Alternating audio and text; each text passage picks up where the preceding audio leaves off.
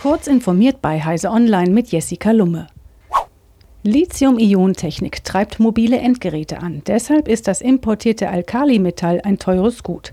Ernstzunehmende Alternativen wie Natrium-Ionen-Akkumulatoren und Magnesium-Schwefel-Batterien befinden sich derzeit noch im Laborstadium. Eine Wissenschaftlergruppe am Karlsruher Institut für Technologie hat nun ein Verfahren ausgetüftelt, bei dem Lithium quasi als Abfallstoff bei der Energieerzeugung in Geothermieanlagen anfällt. Wie das Institut schreibt, soll eine Pilotanlage noch bis Jahresende Lithium aus Deutschland fördern. Beim Kauf von verschreibungspflichtigen Arzneimitteln dürfen Internetapotheken mit Sitz im Ausland künftig keine Rabatte mehr gewähren.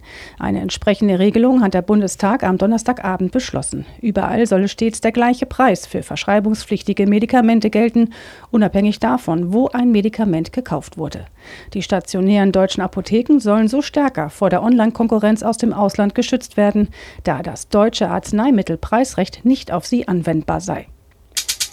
Das Geschäft von Facebook bekommt einen Schub, weil mehr Unternehmen in der Corona-Krise auf digitale Plattformen setzen.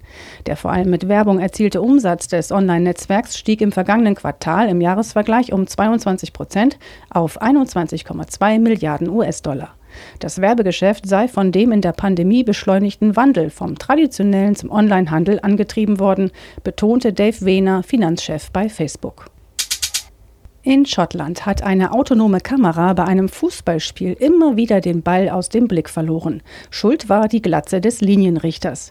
Die automatisch ausgerichtete Kamera schwenkte andauernd vom Ball zum Linienrichter, dessen Glatze die Algorithmen offenbar durcheinander brachte. Bis die Kamera den Ball danach wieder fand, seien wichtige Spielsituationen wie Eckbälle bereits vorbei gewesen, beschwerten sich Zuschauer auf Facebook.